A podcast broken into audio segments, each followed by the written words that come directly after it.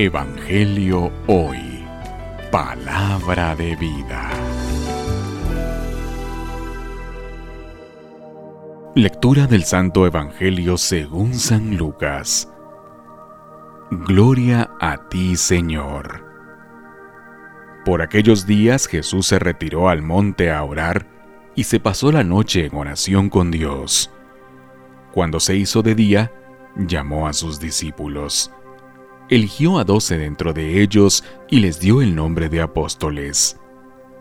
Eran Simón, a quien llamó Pedro, y a su hermano Andrés, Santiago y Juan, Felipe y Bartolomé, Mateo y Tomás, Santiago, el hijo de Alfeo, y Simón, llamado el fanático, Judas, el hijo de Santiago, y Judas Iscariote, que fue el traidor.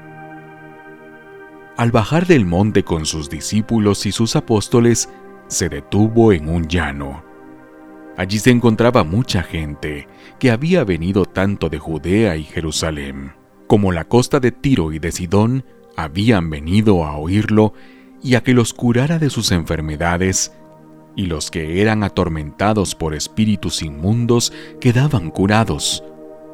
Toda la gente procuraba tocarlo, porque salía de él una fuerza que sanaba a todos. Palabra del Señor. Gloria a ti, Señor Jesús.